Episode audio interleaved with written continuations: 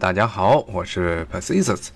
刚才跟大家介绍了一下美国中西部地区，也就是西部落基山脉和东部的阿布拉契亚山脉之间的大片的土地。它不仅光是有黑土，还有一个很大的优势，就是这密西比河。它是一个巨大的北美地区最长的这么一条河，也是北美地区最大的一个外流河的这么一个流域。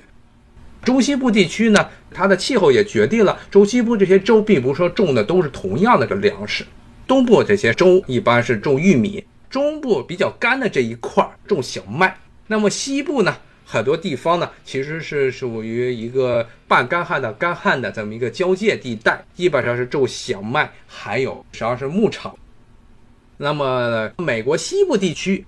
情况其实比中部地区要复杂的多。为什么这么说呢？中部地区就一点，就是这是一个到处乱刮龙卷风，然后一大平原，然后黑土地没了。基本上特色就是这几个，但是西部地区就比较复杂。西部地区其实不是一个独立的整体的这么一个地理单元，而是里面有很多小的一些地理的特色的单元。如果我们从地图上来看，似乎全是山地，但是呢，又不是一个真正意义上的一条山脉。刚才我跟大家说的是落基山脉，落基山脉呢，其实只是美国西部的山脉中的最重要的一条。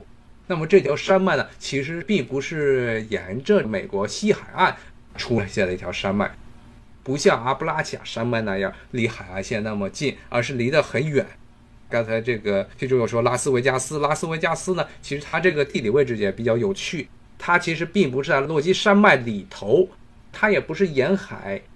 拉斯维加斯呢，实际上是一个沙漠中的一个绿洲。那么它为什么西部地区会出现这么多沙漠呢？就是因为。在这个美国西部的沿海地区，像现在，特别是像旧金山是一个山城，洛杉矶呢，其实它北部地区也是多山。美国整个太平洋地区的沿海地区还有一条叫美国太平洋沿海山脉带。不光是从西雅图了，是从加拿大那头，什么温哥华呀，什么西雅图啊，像包括后面南边的这些什么波特兰呐，然后旧金山呐，洛杉矶啊这一条沿着太平洋这条海岸线有这么一条山脉，这条山脉呢，第一步就已经挡住了很多的这些水汽，才造成了它翻过这个山脉之后，这些水汽就少了很多。所以呢，就造成了落基山脉和西部沿海山脉之间呢，出现了很多的沙漠地带，因为这一条沿海的山脉抚育出了全世界最高的树木，就是红杉。如果去旧金山那一带玩，再往北边走，北加州地区沿海地区有很多高耸入云的红杉树，全世界最高的树都是在加州这一带。原因呢，就是美国西部这沿海的山脉挡住了太平洋的这些水汽，所以造成了这沿海地区非常湿润，树木长得非常的快，而且呢，由于雾气非常大，这些树木为了能够采阳光，所以要长得非常高。造就出了全世界最高的树木，就是美国太平洋沿岸的红杉树。那么刚才说的地理单元，其实已经跟大家讲了三个了，一个是沿海地区的山脉，然后位于内陆的落基山脉，还有中部的沙漠。像拉斯维加斯这一带，它其实属于的一个大的地理单元呢，是叫做大盆地。这大盆地呢，具体来说就是从拉斯维加斯再往东走，一直到现在的盐湖城。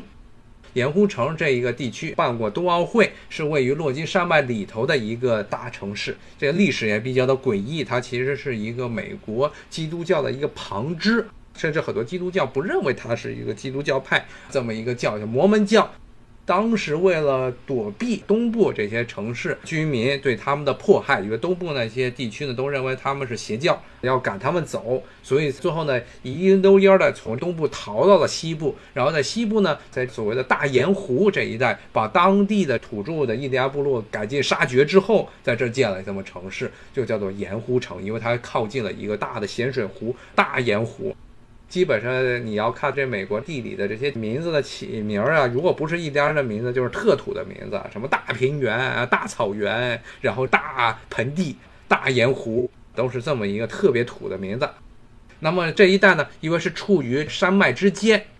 所以呢，几条山脉之间形成了这么一个内流盆地，有点类似于新疆的塔克拉玛干沙漠。因为基本这个地区呢，四面都是高山，当然了。因为西部的地理环境非常复杂，其实我跟大家稍微说一下，西部其实是这么几条山脉。首先是沿海地区的太平洋沿海山脉，然后呢，位于加州最东部的这么一条山脉是叫做大雪山，西班牙语的 Sierra，他们一个大雪山。翻过大雪山呢，这一带呢就到了内华达州，包括这个拉斯维加斯所在的这一大片的沙漠。从大雪山一直再往东走的，就是落基山脉。然后落基山脉和这大雪山之间的这一片地区是大盆地，大盆地的最东边是大盐湖。然后从落基山脉、大盐湖再往东走，翻过落基山脉，就到了大平原。大平原的最北边，加拿大和这美国交界的地方是大草原，基本上就是这么一个地理的环境，所以是比较全是大字儿。刚才说到这大盆地。这一块基本上就是沙漠和半干旱地区，但是再往北呢，比如说现在的华盛顿州，也就是西雅图所在的这个州，翻过了它的沿海地区的这条山脉里头内陆了，是草原地带，是一条叫哥伦比亚河，它冲击出来的这么一片平原。比较干旱，但是是由于是有沿海地区的这条山脉把水汽全部挡住，所以降雨量非常的少。但是呢，由于有这么一条哥伦比亚大河的经过，所以灌溉的农业比较发达，特别是还产各种样的冻葡萄酒。刚才跟大家介绍的这个西部地理环境，其实如果最好的情况是大家可以根据地图来看一看我刚才说的这些情况。但是呢，我可以给大家主要就是说，整个西部地区它的地理上非常的复杂。这还只是地理上的一环问题，正是由于地理上呢出现了很多相对独立的小单元，造成它各个地区的气候也不像美国东部和中部地区那样比较的统一。比如说，美国东部地区就是类似于咱们东南沿海地区的这种亚热带湿润气候。那么，美国的中西部地区像类似于咱们北方的温带的这种季风气候。当然，其实美国没有明确的季风季。那么呢，美国的西部地区呢就比较的复杂，它有高山，所以有高山气候。然后它北边地区呢又是属于海洋性气候，然后南部地区呢又是地中海气候，然后那一内陆的地方呢又有温带沙漠气候和热带沙漠气候，是非常复杂的这么一个地理区域。所以我打算呢，可能下一回跟大家讲的时候，可能这个美国西部地区它要分个地区来讲。华盛顿州、爱德华州，包括南边的这加利福尼亚州，其实是在按州来讲了。而且呢，不光如此，这个地区它的文化也比较的复杂。讲中西部地区的时候，说提了一句，说这墨西哥这个国家基本上是非常怂的一个国家，经常被人打，打完之后自己还居然称了两次帝国。那么墨西哥有三分之一的领土，历史上曾经割给了美国三分之一的自己的领土。主要的割掉的领土的地区呢，就位于西部，比如说现在的加州，比如说内华达州、新墨西哥州，从这名字就能听得出来，亚利桑那州这几个州全部都是当时美国南北战争之前，美国和墨西哥打了一仗。当时打完仗之后，墨西哥被迫把北边的这些土地全部都割让给了美国。所以呢，现在如果你去加州玩，会发现，特别是洛杉矶这一带，所有的地名全部都是西班牙语。你要不会西班牙语，根本不知道他在讲什么，甚至拼不出来这些西班牙语的名字，实在是看着就头大。那么这些地区呢，又由于现在的墨西哥经济一直很烂。造成大批的墨西哥的移民，包括中美洲地区的移民来到这一片，对这一带的整个文化形成了很大程度上的一个改变。听过之前节目关于这个美国这拉美移民这一块的听众，可能都还有印象，就是美国的很多沿着墨西哥地区的这些州都有很大批量的这个拉丁裔的移民，他们形成了一种边境的所谓的美国墨西哥文化。然后呢，北边呢，山地里的落基山脉本身呢，也是美国所谓的牛仔文化的一个诞生地。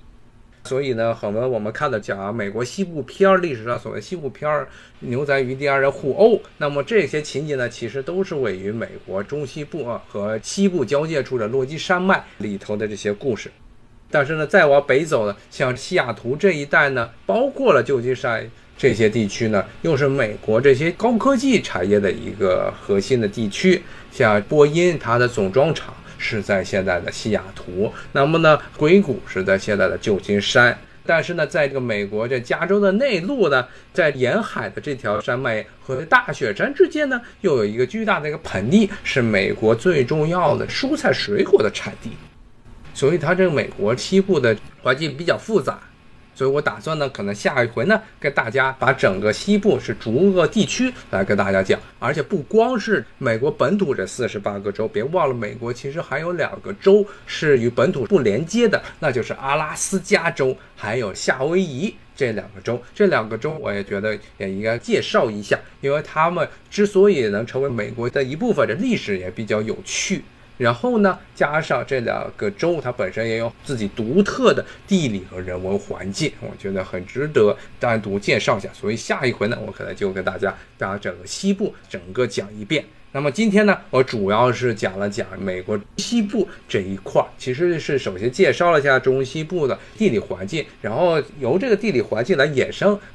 啊，这其实是我这几次讲美国地理的一个主要的想法，就是想通过这些地理自然禀赋来介绍美国这个国家它的一些非自然禀赋方面的一些要素。总结来说，就美国中西部地区是等于美国国家之所以能崛起的最重要的一个要素，因为正是有了这片地区，美国才能养活自己的这个工业。当时拿破仑把整个密西比河流域卖给美国。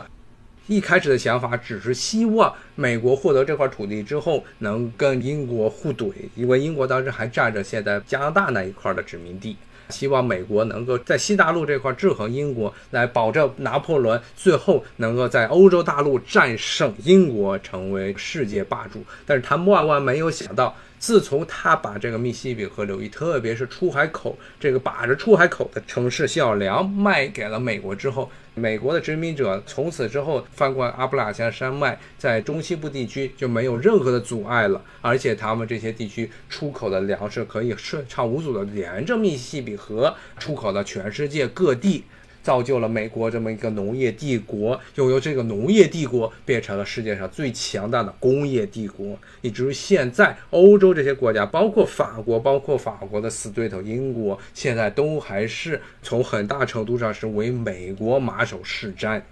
可以说，最根本的就是拿破仑当时要把整个美国中西部地区、路易斯安那沿、密西比河流域卖给美国。要知道，在19世纪之前，19世纪上半叶火车出现之前，虽然阿布拉加山脉是比较矮的这么一条山脉，但是想翻过它，想进行农业运输还是比较困难的。当时，如果呢你是居住在比如现在芝加哥这一带的一个居民，你要去美国东海岸。比如说波士顿那一带，最快的一个方法，并不是走陆路翻过阿布拉加山脉，而是呢搭乘船从密西比河顺江而下，然后呢从墨西哥湾兜一个圈儿，然后进入大西洋，叫大西洋到波士顿。这么样的话，就是算是兜这么一大圈儿，你到波士顿会花费的时间，还有你花费的这个财力，都远远低于你从阿布拉加山脉翻过去。所以美国当时真的是可以说是走了狗屎运了，当时都没有想到拿破仑会这么慷慨的把这么一大片区域卖给他们。正是因为有了这么大片区域，美国才能够成为世界霸主。好，今天就跟大家讲到这里，下回我再继续跟大家聊美国西部，包括与美国本土不相连的两个州。阿拉斯加州和夏威夷州，如果有时间，可能再介绍一下美国在太平洋还有这个墨西哥湾里的所谓的海外属地，类似于半殖民地性质的这些地区，什么关岛啊，什么塞班呐、波多黎各这些地区。好，今天我就跟大家讲到这里，非常谢谢大家今天来了听我的节目，咱们下回有机会再继续聊，再见，拜拜。